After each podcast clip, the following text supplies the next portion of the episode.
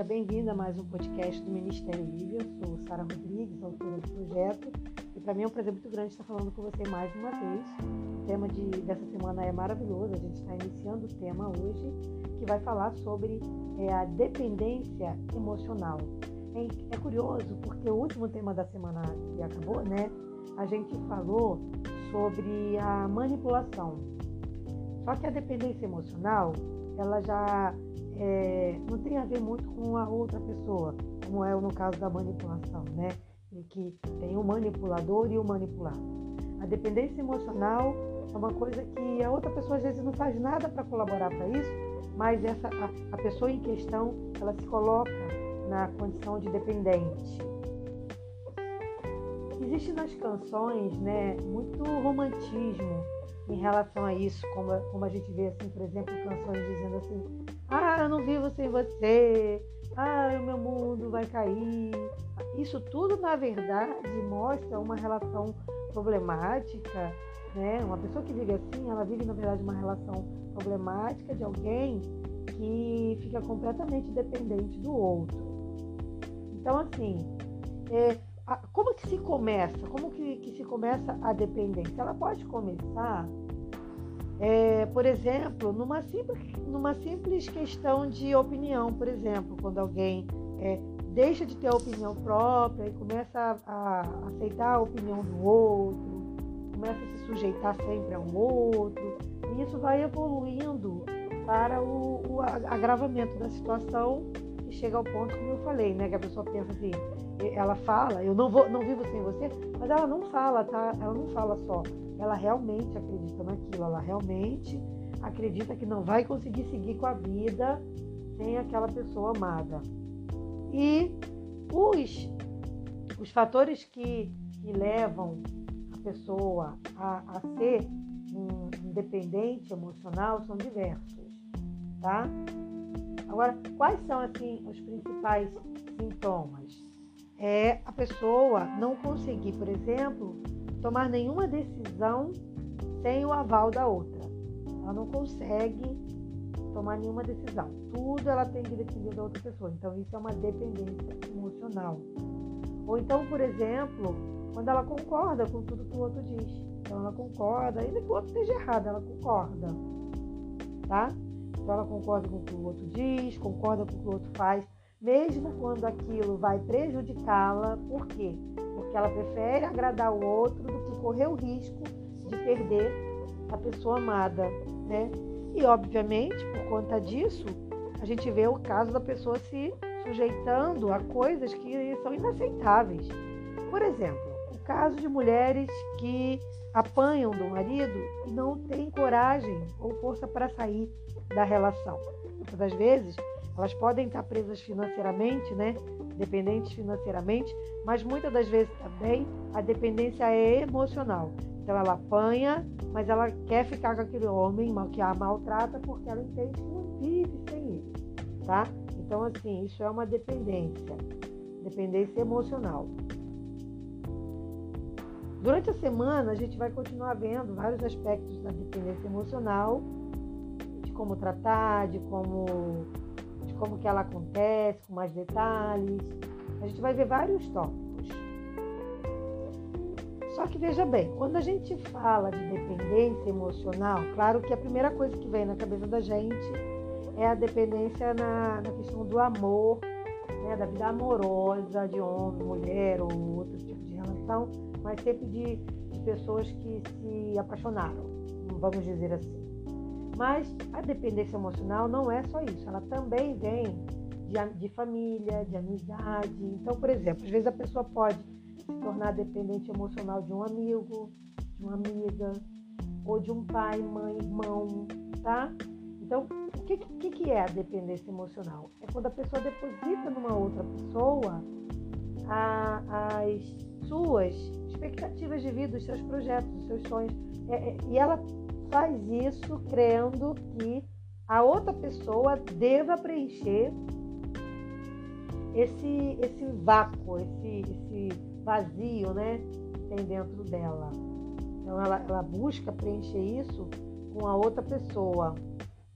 Então, você vai identificar também uma pessoa dependente emocional, você percebe que, que tem alguém que, assim, de repente na sua família e tal, que não consegue fazer nada sozinho, os planos dela, ela não consegue ter planos próprios, objetivos próprios. Sempre os planos dela estão ligados a outra pessoa. É, existe é, uma certa confusão em relação à dependência emocional e amor. As pessoas às vezes confundem, tá? Porque o amor, assim como a dependência emocional, ele também tem um foco no outro, né? Porque você ama outra pessoa, tá? Só que no amor, o nosso foco fica nas qualidades positivas, né? Nas qualidades, qualidade é positiva, positiva né? Que a pessoa tem e que te agrada. Porque, por exemplo, às vezes a pessoa tem uma qualidade que às vezes para uma outra pessoa não é nada interessante. Mas você foca e ama alguém normalmente que tem as qualidades que você admira, que você gosta, que você quer ter A, de, a dependência emocional já é tem mais a ver com a pessoa sentir um vazio interior e querer preencher isso com o outro. Por isso é, é negativo, né? Por isso não faz bem.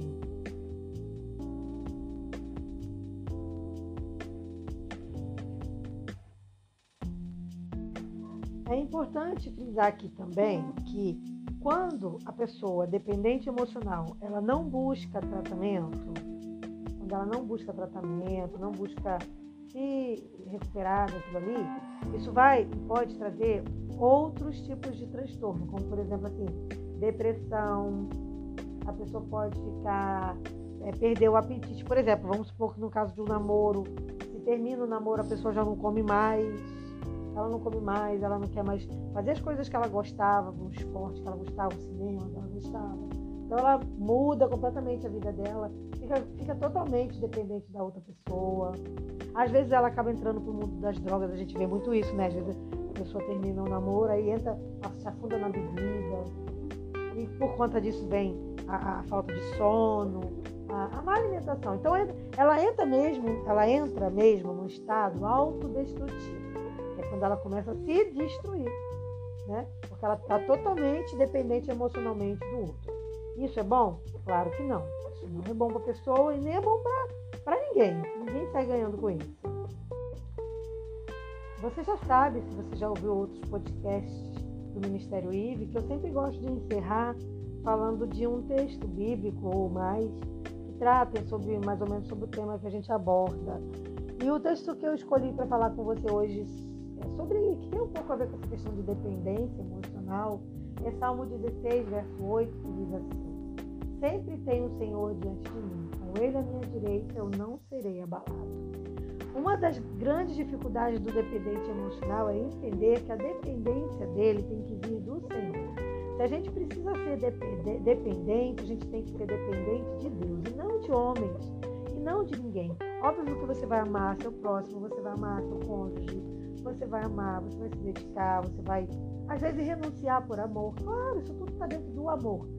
Mas a gente já viu um pouquinho, vamos ver durante a semana, que a dependência é outra coisa, é uma coisa doentia.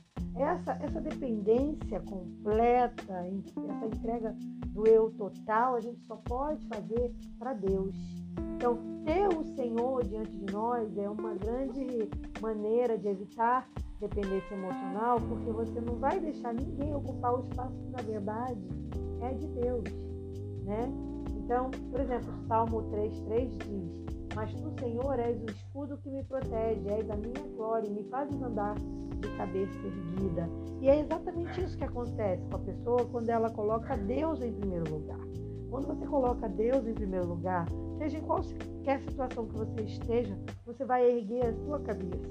Ou seja, você não vai se sujeitar nem a nada nem a ninguém, no bom sentido, claro que às vezes a gente tem que, a gente tem, até como uma forma de cristianismo, sujeitar o nosso chefe, sujeitar algumas regras, né? Dentro da família também existem regras.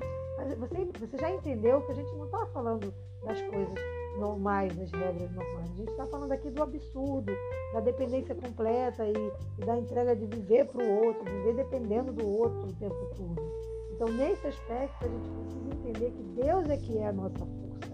Deus é que é o nosso escudo, dependente integralmente, a gente tem que ser do Senhor. Fazendo isso, você não vai ficar sofrendo aquelas paixões doentias. Por quê? Se você for abandonado por alguém, claro, você vai sentir e tal, mas você vai entregar isso a Deus. E Deus ele vai confortar seu coração. Então você vai passar isso, vai superar. E olha, é, tem milhões né, de histórias de pessoas que deram a volta por cima. E às vezes você até entende depois o porquê que aquele relacionamento não deu certo, que aquilo. Aí você percebe que aquilo realmente não tinha futuro, não ia ser bom. Então quando a gente bota Deus em primeiro lugar, as coisas tendem a ser melhores, né?